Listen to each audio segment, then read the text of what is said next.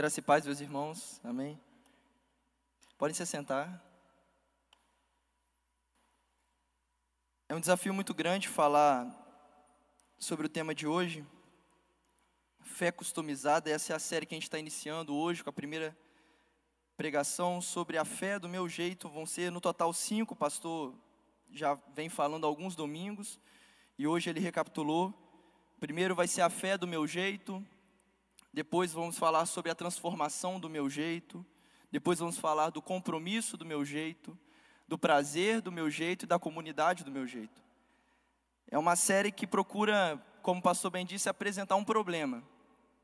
Um problema que a gente vive na nossa cultura, um problema que nos circunda, mas também está na nossa forma de lidar, de relacionar com Deus. E ao mesmo tempo que apresentar um problema, também apresentar a solução, que é Cristo Jesus. Queria convidar os irmãos a abrirem suas Bíblias em João 6. Não sei se os irmãos se lembram, a gente, inclusive foi eu mesmo que preguei esse texto quando a gente estava estudando o Evangelho de João, o texto que fala sobre o pão da vida, Jesus como o pão da vida. Eu não vou reler o texto, é, como eu li naquele domingo, mas eu peço aos irmãos que mantenham a Bíblia aberta, porque vira e mexe ao longo da pregação a gente vai retornar ao texto e tentar extrair do texto respostas a esse problema que é a customização da fé. Então, primeiro ponto, primeira ideia que a gente precisa partir, primeiro pressuposto é que tudo ao nosso redor está customizado. A nossa vida está toda customizada. E o que, que é customização. O que, que é isso? O que, que é estar tudo customizado? Customizar é adaptar as coisas, ajustar as coisas ao nosso redor, segundo as nossas preferências, segundo os nossos gostos. Por exemplo, você que tenha um carro, você pode customizar o seu carro. Tem gente aí, principalmente os mais jovens, que gostam de rebaixar os carros. Isso é fora da lei, isso não, acho que não é permitido. Mas tem gente que gosta, que acha certo, que acha bonito. Tem gosto para tudo. Tem gente que gosta de pintar o carro com uma determinada tipo de, determinado tipo de pintura. Tem gente que gosta de deixar um certo tipo de cheirinho no carro, de eucalipto, de lavanda, enfim. Isso é customização do carro. Você está ajustando segundo os seus gostos. Tem gente que gosta de customizar nos mínimos detalhes o seu quarto. Tem jovem que nem trabalha, não é dono da casa, mas o seu quarto é o seu espaço. E naquele espaço que ele tem, ele customiza tudo, ele deixa tudo do jeito dele, coloca cada coisa no seu devido lugar, tem quadro, tem. Porque ele gosta de adaptar o seu ambiente segundo as suas preferências. Tem gente como eu, que sou perfeccionista, e isso é um pecado, a gente viu aqui também em outras séries, a gente tem que ajustar, mas a gente gosta de customizar a nossa mesa, o lugar onde eu estudo, eu deixo tudo no seu devido lugar, cada livro tem a sua posição, tem o porquê. Tem gente que gosta de customizar a tela do celular ou a área de trabalho do computador, tem várias pastas, cada um com a sua função, organiza de um determinado jeito, coloca um papel de parede especial que tem um significado. Tudo isso são elementos ao nosso redor que nós customizamos, nós ajustamos, nós adaptamos segundo os nossos gostos, segundo as nossas preferências. Tudo ao nosso redor está customizado. O problema é quando a gente leva isso para a nossa espiritualidade, para a nossa fé, para a nossa religião. Nós também temos hoje a tendência de customizar a nossa fé. Adaptar e ajustar, trocar de lugar, acrescentar coisa, tirar coisa que faz sentido para nós que está de acordo com as nossas preferências e com os nossos gostos. Adaptar Jesus, a nossa fé, as doutrinas, de acordo com aquilo que a gente gosta ou não. Então, se existe algum elemento da minha fé que eu não gosto muito, que a minha família não me ensinou muito bem assim, se eu não aprendi isso ao longo da vida, eu tiro. Ou eu coloco coisas, ou eu troco certas ideias, eu adapto a minha fé e a minha espiritualidade segundo as minhas preferências e os meus gostos. Mas não dá para a gente falar sobre espiritualidade sem entender o que, que é espiritualidade. Espiritualidade nada mais é do que a busca, religiosa ou não, institucional ou não, de significado na vida por meio da transcendência. O que, que é isso que você está falando, Gabriel? Não deu para entender. Então, o que, que é isso? É essa busca por um sentido na vida, por algo que nos norteie, por algo que me explique para onde eu vou, de onde eu vim. E isso tudo, esse significado na vida, esse sentido na vida vem por meio de uma busca para algo além daqui. Transcendência nada mais é do que algo para além do material, algo para além do que eu posso ver, do que eu posso apalpar. Transcendente é aquilo que está para além. Aí isso que está para além, fica a critério, fica a gosto do freguês. Então, para alguns, esse que está para além é Alá. O islamismo diz que esse Deus que está para além é Alá. Para outros, como judeus, é Javé. Para outros, como nós cristãos, é a Trindade Santa, é Pai, Filho e Espírito Santo. Ele que está para além, ele que é o transcendente. Para outros, é a natureza. É, é os, são os panteístas, o pessoal da nova era. É a, o Deus que está no mundo que vive no mundo. Para outros, sou eu mesmo. Eu sou o transcendente, eu sou aquele que dá significado, dá sentido para a minha própria vida. Para outros é o dinheiro, e assim a gente poderia elencar diversas divindades, diversos é, transcendentes, diversos elementos que são trazidos por pessoas como aquilo que dê significado, que dê sentido para a sua vida. Espiritualidade é isso, é essa busca. E nessa busca, uma relação. Uma relação entre mim, entre eu e esse entre eu e esse elemento, esse transcendente, esse algo que está para além, seja lá o que for que você escolheu. Dentro dessa relação, nós precisamos entender, e eu peço aos irmãos paciência, talvez esse início seja um pouco complicado, customização, espiritualidade, mas eu peço paciência porque a gente vai chegar no texto bíblico que vai nos dar respostas a essas dificuldades. Mas a gente precisa também entender espiritualidade não como uma definição isolada no tempo, mas entender isso ao longo da história. A gente não sempre pensou a nossa relação com o sagrado, com o divino, com Deus, da mesma forma. Isso foi mudando ao longo do tempo. E para a gente não começar tão distante, vamos começar na Idade Média. Na Idade Média, alguns aqui estudaram na escola, a Idade das Trevas, como o Iluminismo chamava a Idade Média. Enfim, na Idade Média, a espiritualidade que predominava era a espiritualidade do medo. A forma como a, as pessoas se relacionavam com Deus, com o transcendente, era na base do medo. As pestes eram sinal de Deus de castigo, as guerras eram sinal de Deus de castigo, era as heresias, os, os demônios, o diabo, era algo sempre no imaginário do povo daquela época. Era sempre um temor, um medo de estar pecando ou um medo de estar sendo tentado pelo diabo, o medo da ira de Deus, era sempre um medo, era uma espiritualidade pautada pelo medo. O tempo foi passando, a Europa foi modificando a sua forma de pensar por meio de transformações, processos longos, e não dá para a gente entrar aqui. Mas a espiritualidade da idade moderna, da modernidade, foi mudando. E do medo passou a ser uma espiritualidade da razão. Com o avanço da ciência, com o avanço da, da tecnologia, começou a perceber que, não, peraí, os trovões, as tempestades, não é sinal da ira de Deus, é porque há uma explicação para isso. Há uma meteorologia que dá para a gente até prever. Com as navegações, com o avanço, a gente foi percebendo que, peraí, não, não é o medo. O que deve pautar o significado da nossa vida é a razão. É aquilo que eu penso, é a forma como eu entendo o mundo, como eu conheço o mundo. O ser humano é capaz de coisas maravilhosas. Você não está vendo? Olha o que a gente tem construído. A gente tem descoberto um novo continente grande coisa nós somos, né, seres humanos, e pela nossa razão a gente consegue construir um mundo, consegue discernir o mundo, consegue conhecer o mundo como ele realmente é. E a partir dessa percepção de que a razão dá sentido à vida, também se pautou a espiritualidade na base da razão. E aí começa a teologia liberal e diversas outras implicações dessa nova visão de vida, dessa nova percepção de que o ser humano, por meio da sua razão, consegue entender Deus, consegue é, formular doutrinas que alcancem quem Deus de fato é. E isso começou a, a, inclusive, afastar o ser humano de Deus, de certa forma. Mas quando chegamos na pós-modernidade, ou na hipermodernidade, enfim, cada um tem uma forma de nomear isso que a gente vive hoje, já não é mais a razão nem o medo que define a nossa forma de lidar com Deus, mas é uma espiritualidade do eu, do indivíduo, principalmente dos afetos do indivíduo.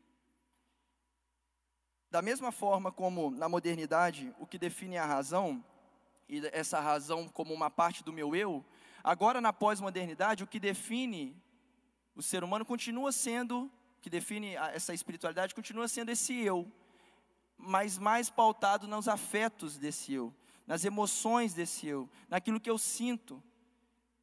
Quando a gente estava, a humanidade estava na, na modernidade, falava-se que Deus estava morto. Nietzsche foi um dos filósofos que, é, que pregavam isso, né? Deus está morto. E isso não quer, a gente às vezes até confunde. Nietzsche não estava dizendo que Deus havia morrido literalmente.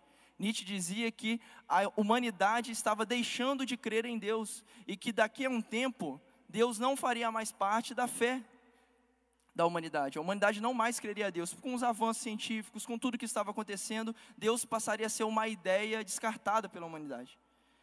Mas quando foi passando o tempo, na pós-modernidade, isso não havia acontecido a esperança que se tinha de que Deus iria morrer, de que a humanidade não mais iria crer em Deus, foi totalmente diferente. Não, não, não tem uma época do mundo onde há mais espiritualidade, mais formas de buscar a Deus, mais tentativas de, de alcançar esse transcendente do que hoje. O que você vê ao redor, se você conversar com qualquer um né, na rua, perguntar se você crê ou se você não crê, em que você crê, ninguém vai virar e vai falar: Não, eu não creio em nada. Ou melhor, poucas são as pessoas que vão falar que não creem em nada. E se você sentar para conversar um tempo com ela, vai perceber que até aqueles que dizem não crer em nada, creem em algo, confiam em algo, têm um certo tipo de espiritualidade. Uma espiritualidade do seu jeito, com as suas pautas, com as suas ideias, mas tem. É raro hoje, e principalmente no Brasil você vai olhar a crescente da, do movimento neopentecostal, de movimentos é, de espíritas, é, de religiões é, afro, são cada vez mais crescentes essa nova forma de espiritualidade que é, na verdade, pautada pelos afetos, por aquilo que eu sinto, não por aquilo que eu penso, mas como era na modernidade. O que, que isso nos prova? De que a espiritualidade do século 21 diferente da modernidade, não é pautada só pela razão, mas agora é pautada por quatro características, quatro, quatro elementos que nos fazem entender como que funciona a fé hoje, como que as pessoas creem hoje. O primeiro delas é a subjetividade. Cada um tem a fé do seu jeito. É o sujeito que define em que crê. Não é mais uma tradição, não é mais uma igreja, uma instituição, por isso que na definição sobre espiritualidade eu coloquei religiosa ou não, institucionalizada ou não, porque essa busca por Deus, pelo transcendente, já não passa mais por uma instituição, já não passa mais por uma igreja, por um catecismo, por, uma, por um dogma. É algo personalizado, é algo customizado. Eu defino. Então é comum você conversar com um católico, por exemplo, hoje em dia, e perguntar, mas você crê que o Papa é infalível? Não, não é assim. Ele é, um, ele é bom, mas também é um ser humano como eu. Então, como é que você é católico se você não crê que o Papa é infalível? Entende a ideia? Não estou dizendo que é ou que não é. Eu estou dizendo que se você é um católico, você precisa subscrever em todas as doutrinas daquela religião. Mas se você diz ser e não segue todas, não faz muito sentido. Mas hoje em dia é comum você conversar com um evangélico e o cara, ao mesmo tempo que fala que crê em Cristo, ele também acende uma velhinha para um santo, ou ele faz um, um, uma mandinga, ele vai no terreiro. Isso é a coisa mais comum. Talvez não seja comum na, na nossa região ou perto de você, mas vai para um grande centro, por exemplo para o Rio de Janeiro, por exemplo. Vai conversar com as pessoas. Tudo que me faz bem está dentro, está tá ok. Se é para o bem, está tudo certo. Se é pautado no amor, está tudo certo. E como todas as religiões falam sobre amor, né? Então tá tudo, tudo ok. Só que não é assim que a gente aprende na Escritura. A nossa fé não é uma fé subjetiva, relativa ao que cada um pensa, mas ela é revelada na Escritura. O segundo ponto é a infantilidade. Não é só algo que eu defino por conta própria, de forma subjetiva, aquilo que eu acho, aquilo que eu sinto, aquilo que eu penso que ser o melhor, mas também é uma fé infantil. É o que eu quero para mim, para agora, é imediatista, é um Deus que serve a você e não você que serve a Deus. É uma fé que não tem maturidade, não tem perseverança, não tem paciência. Ele está hoje frequentando a igreja evangélica, amanhã ele está frequentando o centro espírita, depois ele está fazendo meditação em casa budista, zen budismo. Daqui a pouco ele está lendo alguns manuais do hinduísmo. E assim vai. O que estiver fazendo bem para ele no momento, ele vai seguindo. É uma fé subjetiva, é uma fé infantil, é uma fé sincrônica. O que, que é isso? Sincronicidade. É como se tudo na vida, tudo que acontece ao seu redor, estivesse servindo a Ele e somente a Ele. É para o seu bem e nada mais. Muitos evangélicos até usam o texto de Romanos, né? Tudo coopera para o bem daqueles que amam Deus. Só que não entendem que o propósito ali pelo qual Deus faz tudo cooperar é para que você seja conforme a imagem do seu filho. E usam esse versículo para aplicar essa característica da nossa espiritualidade de hoje em dia, essa sincronicidade. Tudo que me acontece é para o meu bem. Então, se eu, se eu não pude ir no trabalho hoje, se aconteceu uma enfermidade, não, é porque vai que eu, no caminho tivesse um acidente, Deus está me livrando, é livramento de Deus. Mas às vezes não, às vezes você só dormiu mais mesmo que a cama.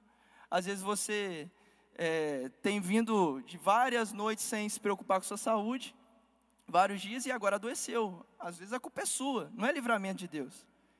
Não estou botando em xeque, muitas vezes Deus nos livra de situações. Mas o que eu digo é, para aqueles que vivem no século 21, na época que nós vivemos hoje, tudo é para mim. Eu sou o centro do mundo. Tudo converge para mim e não para Cristo. E não para os propósitos de Deus, mas para mim, para o meu bem. E de modo geral, bem financeiro, bem-estar. E é esse o quarto ponto, essa prosperidade. Nós somos marcados por uma espiritualidade subjetiva, infantil, sincrônica e próspera. Nós queremos prosperidade, nós queremos viver uma vida boa. E não é só prosperidade financeira, principalmente nos últimos dez anos, a ênfase tem sido, se você for olhar nas igrejas neopentecostais, a ênfase tem mudado de uma prosperidade material, financeira, comprar carro, comprar casa, é, negócios, para uma prosperidade emocional, mental, fugir da depressão, da ansiedade, uma vida tranquila, uma vida em paz.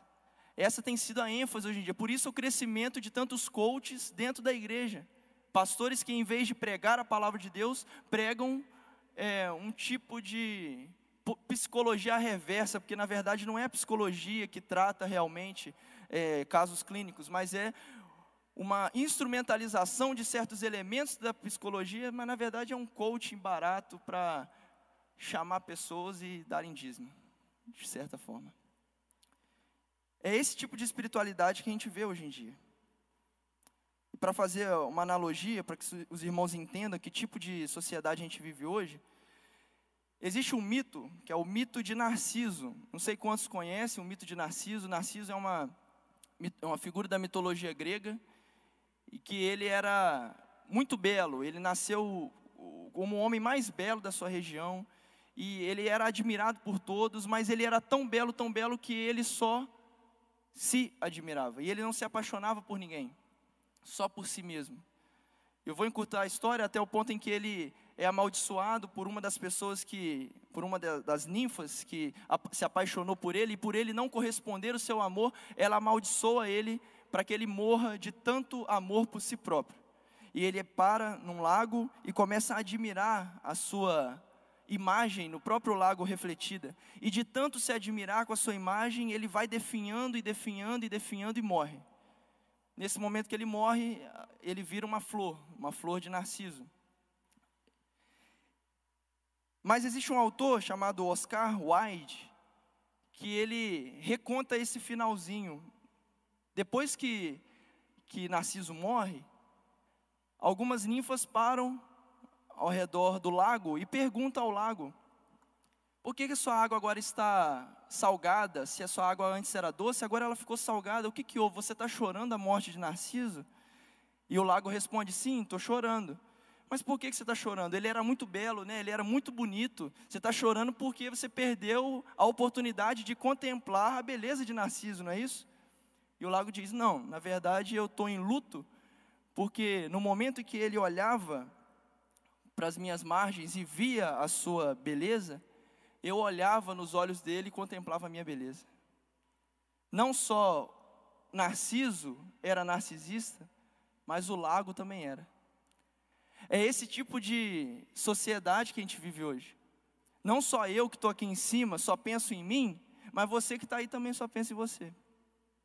E a gente vai vivendo a nossa vida com a nossa subjetividade, com a nossa individualidade, com a nossa privacidade, onde ninguém mete a mão na vida de ninguém, todo mundo vai vivendo a vida de forma individualista, cada um por si, e desse jeito Deus por ninguém.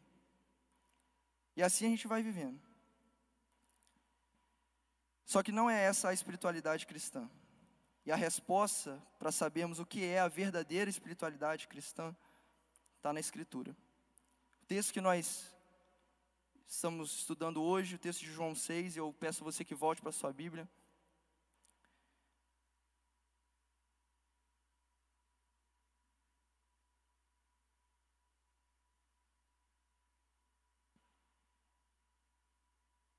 texto começa falando sobre uma grande multidão.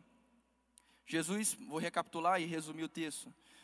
Jesus havia feito dois milagres antes. Ele fez a cura do filho do oficial do rei, depois ele fez a cura de um paralítico, ele fez um discurso sobre essas curas, falando sobre sua autoridade, e daí, dali ele vai, atravessa o mar, em uma margem do mar de Tiberíades, ele é seguido por uma multidão que viram esses milagres, viram essas curas, e maravilhadas com o poder desse novo profeta que havia aparecido na região, começam a segui-lo para ver mais sinais, para ver mais milagres.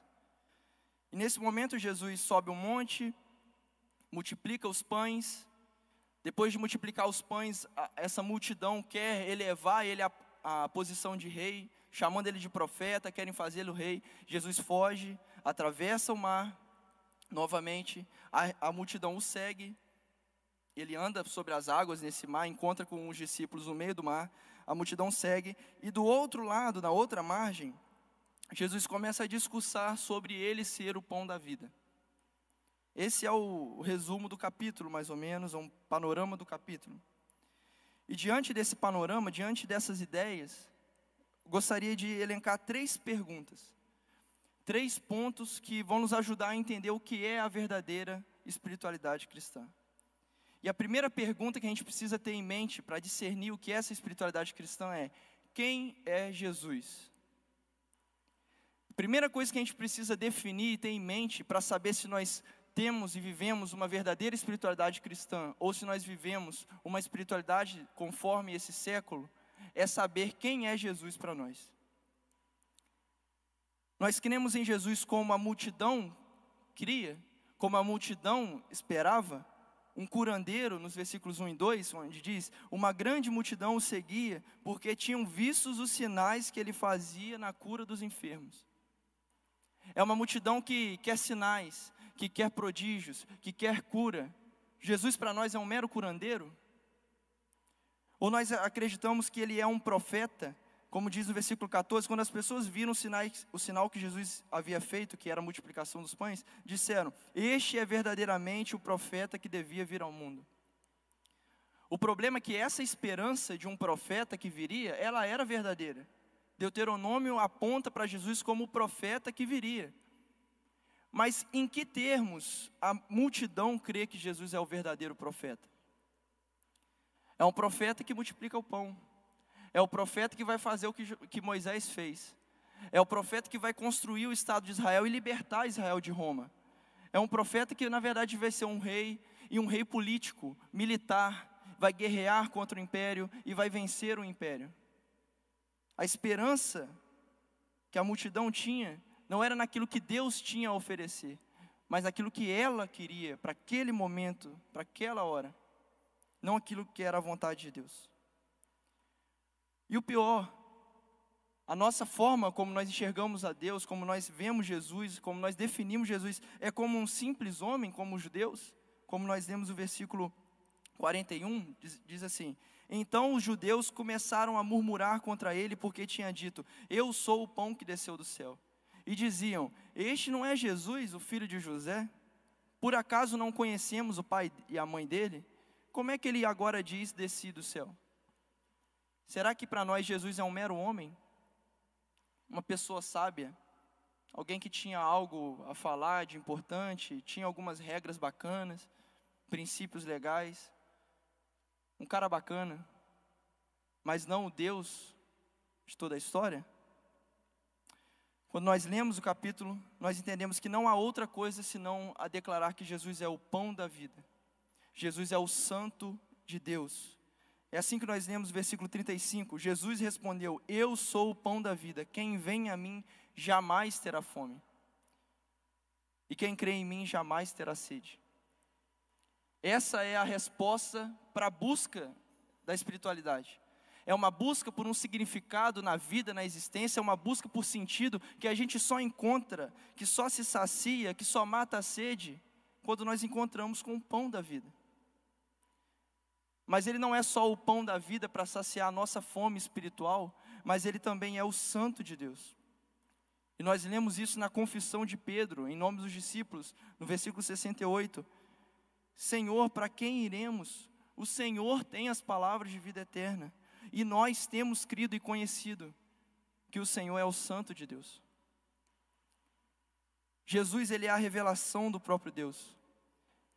Ele é a, o, a imagem do Deus invisível, como Paulo diz.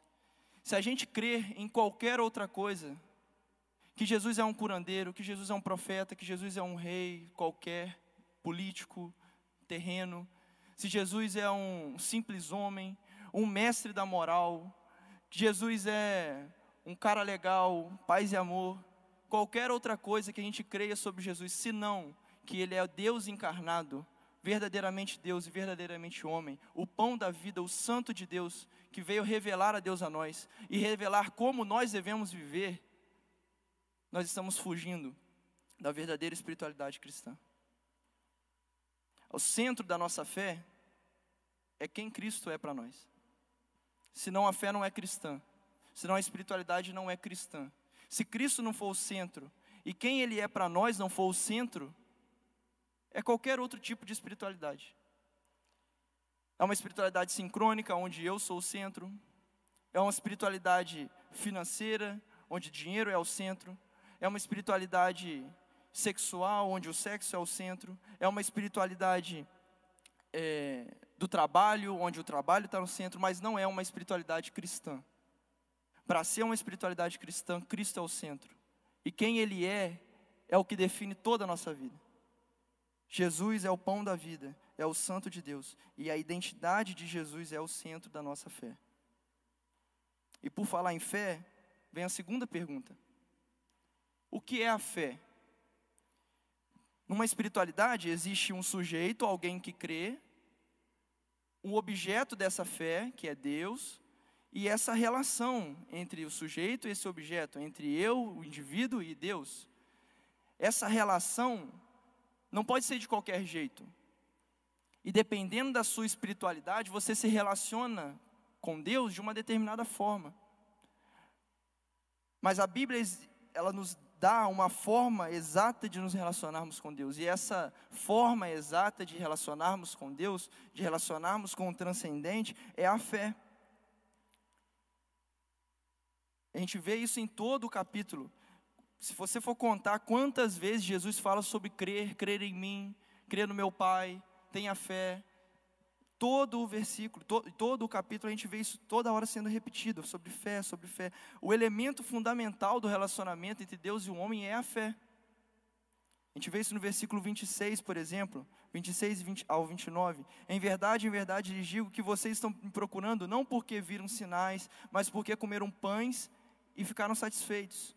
Trabalhem não pela comida que se estraga, mas pela que permanece para a vida eterna, a qual o Filho do Homem dará a vocês, porque Deus o Pai o confirmou com o seu selo. Então lhe perguntaram: Que faremos para realizar as obras de Deus? Qual foi a resposta de Jesus? A obra de Deus é esta, que vocês creiam naquele que ele enviou. A fé é o pré-requisito para nós nos tornarmos cristãos. Não somente a, de, a, identidade de Jesus, quem Jesus é, mas como eu me relaciono com Ele, é com fé. Mas o que, é essa fé? Que tipo de fé você cultiva? Que tipo de fé você tem? É uma fé intelectual?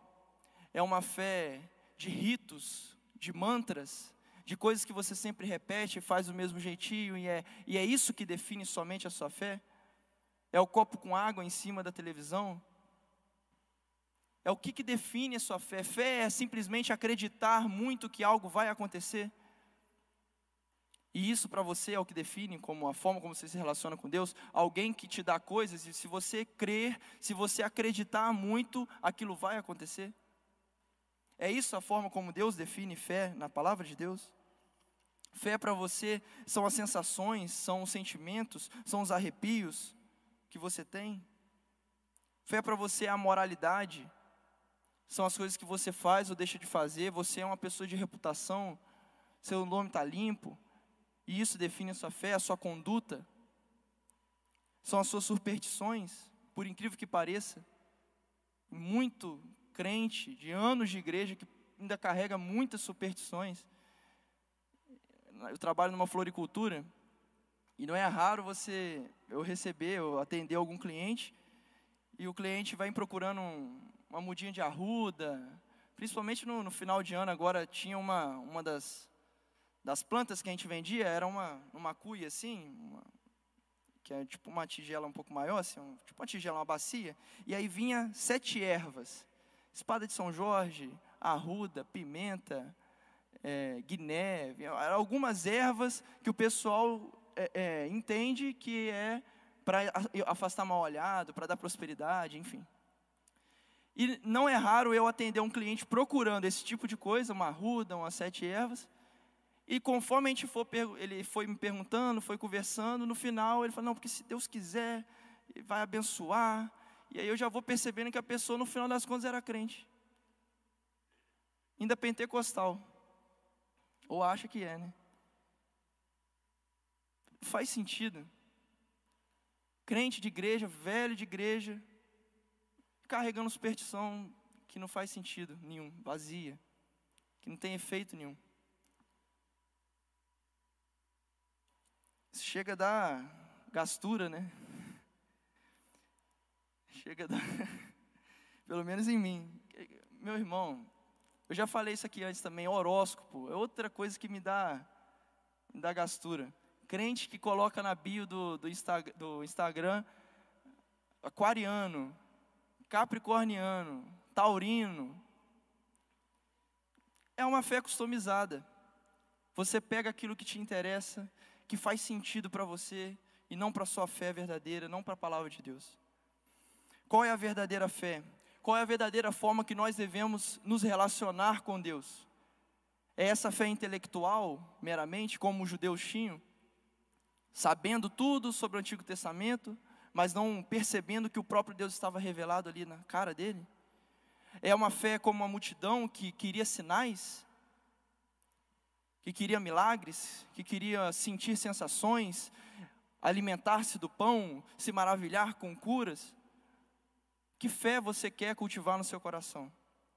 A palavra de Deus te convida a ter uma fé de entrega total, de confiança em Deus, entregando não só um aspecto da sua vida, uma área da sua vida, mas toda ela para Deus. Deus, Ele é o Senhor das nossas vidas, Jesus, Ele é Senhor, mas Ele não é Senhor só de uma parte, Ele quer ser Senhor de toda a sua vida. Aquilo que você pensa, sente, faz, acha, tudo em você deve ser devotado a Deus, deve ser entregue a Deus.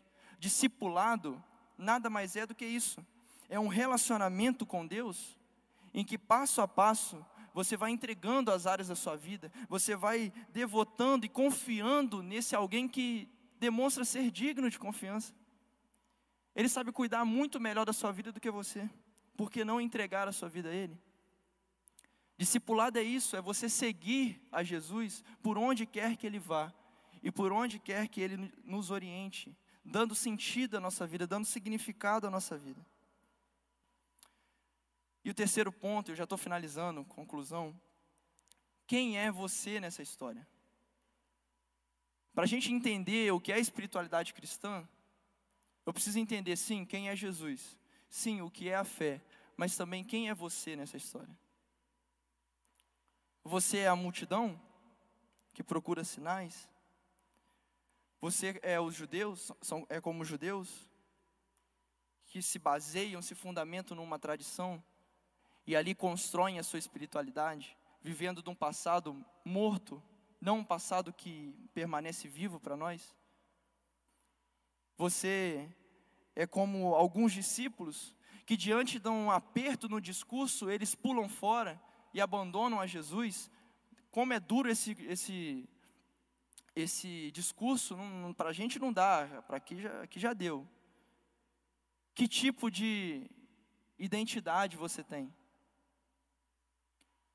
Porque se a gente for olhar, eu falei isso na última vez que eu preguei aqui nesse texto, no finalzinho do texto, no finalzinho do discurso de Jesus, Jesus ele começa a falar sobre beber do meu sangue, comer da minha carne, e a gente às vezes discute é, sobre outras coisas dentro desse texto, com, às vezes uma, um debate entre o protestantismo e o catolicismo, a gente entra nesse texto para falar sobre a Eucaristia, mas o ponto aqui é que Jesus de fato está falando sobre a mesa do Senhor. De forma simbólica, nós participamos do corpo e do sangue de Cristo quando nós participamos, quando nós sentamos na mesa do Senhor, quando nós ceiamos juntos. Jesus realmente estava apertando o discurso. Por isso que eles, que eles falaram, duro é este discurso. Não porque eles simplesmente entenderam de forma literal, também. Alguns judeus ficaram escandalizados. Como assim? Vou comer da, minha, é, comer da carne, comer do, beber do sangue, isso é canibalismo? Alguns entenderam dessa forma, mas muitos já estavam ali percebendo que o compromisso que Jesus estava chamando os discípulos era um compromisso maior. Um compromisso com o corpo de Cristo um compromisso na comunhão dos santos. Você não anda sozinho, mas você anda junto com a comunidade. A gente vai falar aqui no último, na última pregação, é a comunidade do meu jeito. Nós vivemos em uma comunidade, nós prestamos contas uns para os outros. E quando os discípulos começaram a perceber que o discurso estava apertando, que o compromisso não era do seu jeito, que a transformação não era do seu jeito, que a fé não era do seu jeito, que o prazer, o saciar a fome não era do seu jeito, e que a comunidade não era do seu jeito, eles pularam fora. Entraram em um descompromisso. Quem você é nessa manhã? Eu te convido, irmão, a partir da, da palavra de Deus, a ser um verdadeiro discípulo. E a confessar como Simão Pedro, que Cristo é aquele que tem as palavras de vida eterna. Não há significado na vida que senão em Cristo Jesus. Uma fé verdadeira, num Jesus verdadeiro, sendo sincero diante de Deus. Esse é o convite que eu tenho para fazer você nessa manhã. Um convite para a fé. Uma fé não customizada, mas uma fé revelada. Uma fé não do meu jeito, mas uma fé conforme Cristo se revela na Escritura a nós. Se você é um descrente que está aqui me ouvindo nessa manhã, talvez aqui presencialmente ou nas suas casas, Talvez você nunca tenha ouvido nenhuma exposição sobre o que é o Evangelho. Talvez seja a primeira vez que você entrou em uma igreja evangélica, seja presencialmente ou pelo celular, onde você estiver assistindo.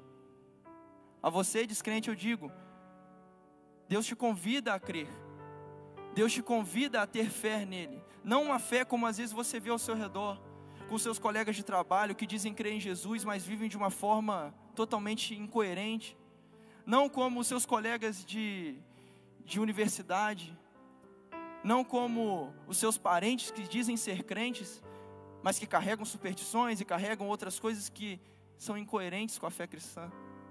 Mas eu te convido a uma fé verdadeira, num Jesus verdadeiro, que se entregou por você, que morreu no seu lugar e que está aqui hoje para te receber de braços abertos porque te ama, que pagou pelos seus pecados, que você não precisa mais carregar essa culpa, esse medo, e te convida hoje a se entregar totalmente a Ele, caminhar com Ele, seguir a Ele.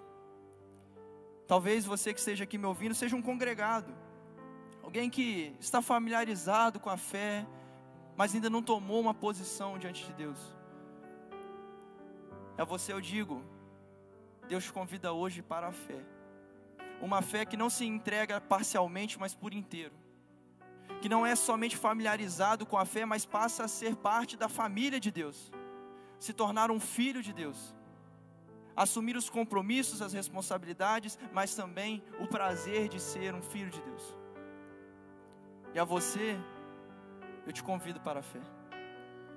Mas talvez você seja um religioso, um crente velho já, 20, 10, 30 anos de igreja,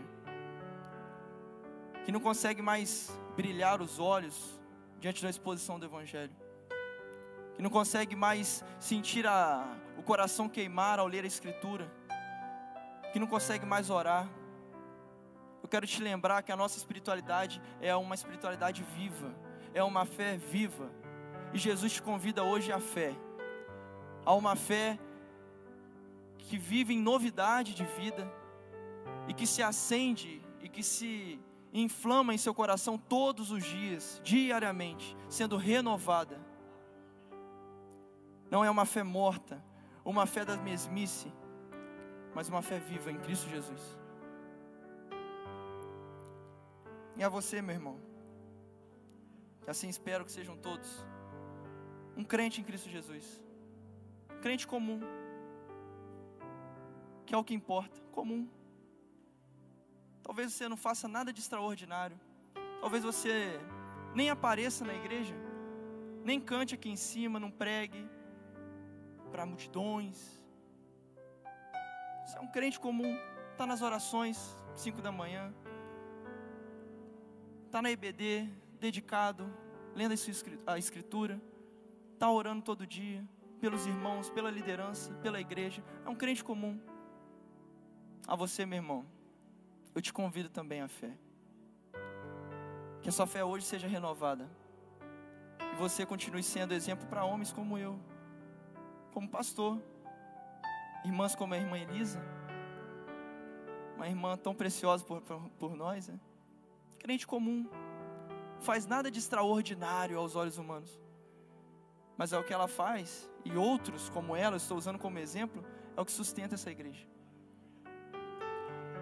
Que nós possamos ser esse crente comum, um discípulo de Jesus, que segue a Ele e que vive uma fé verdadeira, num Jesus verdadeiro, confessando a Ele como o pão da vida, o Santo de Deus, aquele que se entregou por mim e por você, que nos chama a viver uma espiritualidade revelada e não customizada. Amém? Deus abençoe nessa manhã.